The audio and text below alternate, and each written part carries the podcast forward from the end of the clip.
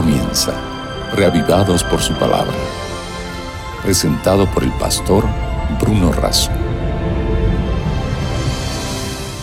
No solo de pan vive el hombre, sino de toda palabra que sale de la boca de Dios. Esta fue una declaración de Jesús y puede también ser la nuestra.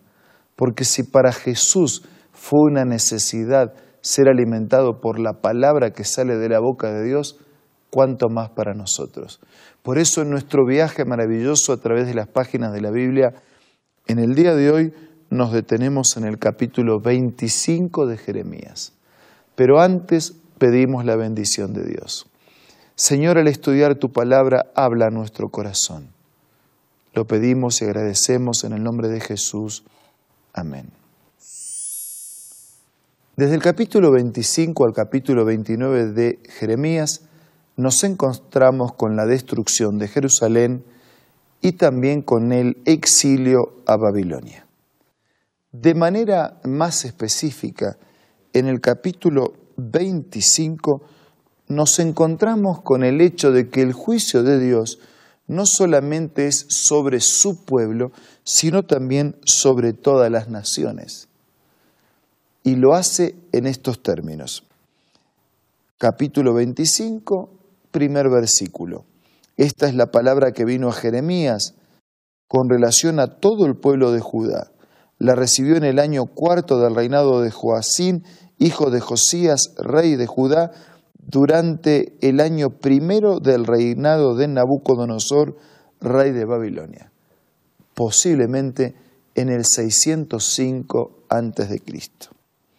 El profeta Jeremías le dijo lo siguiente a todo el pueblo de Judá y a todos los habitantes de Jerusalén. Desde el año 13 de Josías, hijo de Amón, rey de Judá, hasta el día de hoy. Y conste que ya han pasado 23 años, el Señor me ha dirigido su palabra y yo les he hablado en repetidas ocasiones, pero ustedes no me han hecho caso. Jeremías era sacerdote, un puente entre Dios y su pueblo, pero al mismo tiempo era un profeta, es decir, un portavoz de Dios, transmisor del mensaje de Dios. Y ahora Jeremías haciendo así como una evaluación, dice, hace 23 años que vengo sirviendo a Dios como sacerdote y como profeta, y si tengo que resumir la esencia, tengo que decir que ustedes no me han hecho caso, es decir, no han hecho caso a la palabra de Dios.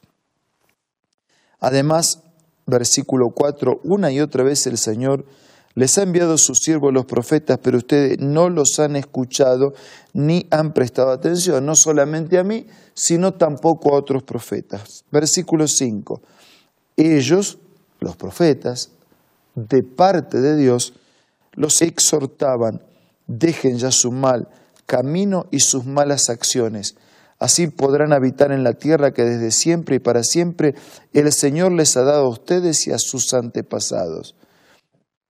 No vayan tras otros dioses para servir, adorar. No me irriten con la obra de sus manos. Pero ustedes, versículo 7, no me obedecieron. Afirma el Señor, sino que me irritaron con la obra de sus manos para su propia desgracia. Versículo 8. Por esto Así dice el Señor Todopoderoso, por cuanto no han obedecido mis palabras, yo haré que vengan todos los pueblos del norte y también mi siervo Nabucodonosor, rey de Babilonia. Miren al extremo que se llegó que Dios tiene que llamar de siervo al rey de Babilonia. Los traeré contra este país, contra sus habitantes, contra las naciones vecinas, y los destruiré por completo. Los convertiré en objeto de horror, de burla y de eterna desolación afirma el Señor. Versículo 10. Haré que desaparezcan entre ellos los gritos de gozo y de alegría, los cantos de bodas, el ruido del molino y la luz de la lámpara.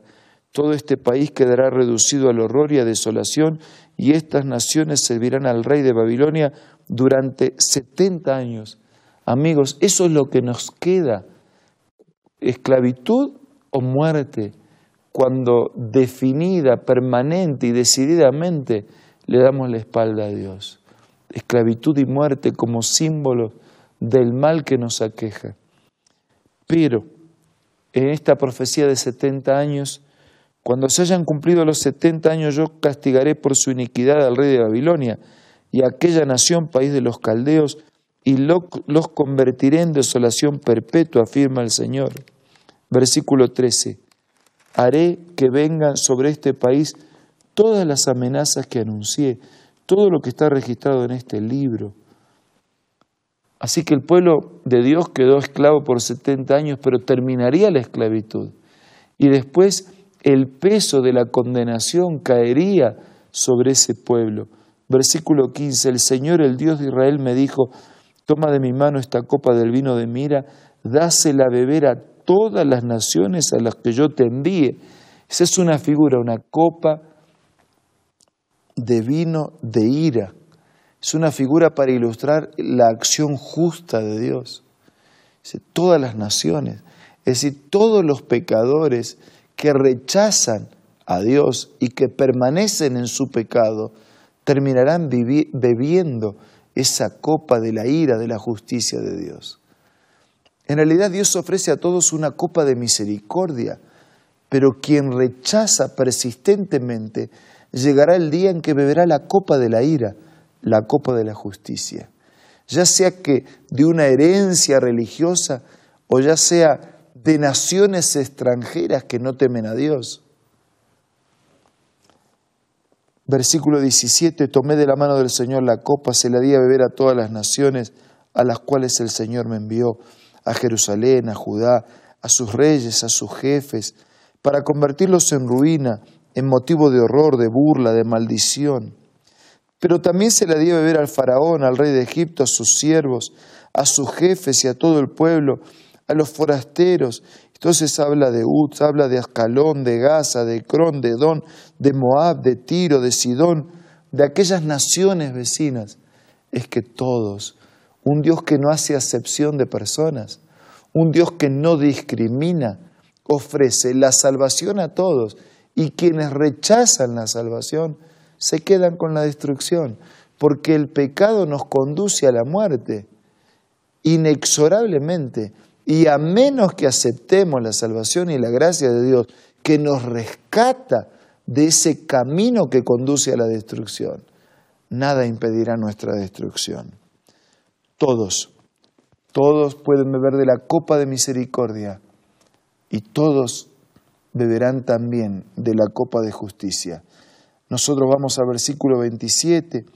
Tú le dirás, así dice el Señor Todopoderoso, el Dios de Israel, beban. Sigue con la figura, emborráchense, vomiten, caigan, para no levantarse más por causa de la espada. Versículo 28. Pero si se niegan a tomar de tu mano la copa y a beberla, así dice el Señor Todopoderoso, tendrán que beberla. Sea, nadie puede escapar al juicio de Dios. El que cree y el que no cree también será sometido al justo juicio de Dios y a la intervención definitiva que resolverá nuestros males para siempre. Tú, Jeremías, profetiza contra ellos todas estas palabras. Ruge el Señor desde lo alto, desde su santa morada hace tronar su voz. Versículo 32. Así dice el Señor Todopoderoso. La calamidad se extiende de nación en nación. Versículo 34. Giman pastores y clamen Versículo 35, los pastores no tendrán escapatoria, no podrán huir los jefes del rebaño.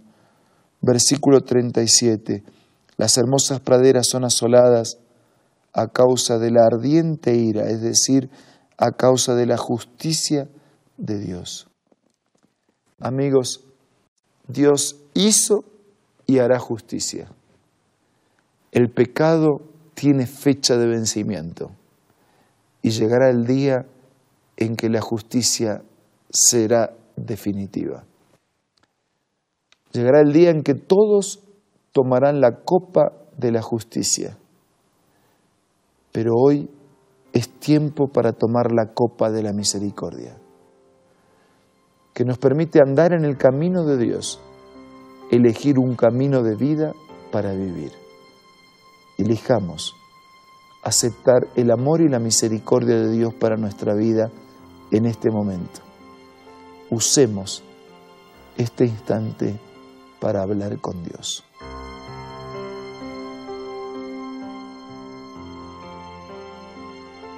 Padre nuestro que estás en los cielos, en tus manos queremos ofrecerte nuestra vida en esta hora para tomar de esa copa de misericordia, para ser amparados por tu gracia, para ser fortalecidos por tu presencia, para ser dirigidos por tu palabra, para hacer tu voluntad. Bendice a todos nuestros amigos y danos la convicción y la decisión de tomar el camino de vida y dirigirnos hacia una vida para siempre contigo. Te lo pido y te lo agradezco todo en el nombre de Jesús. Amén.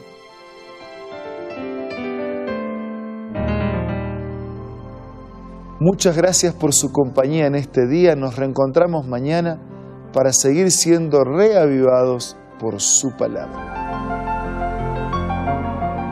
Esto fue Reavivados por su palabra, presentado por el pastor Bruno Razo.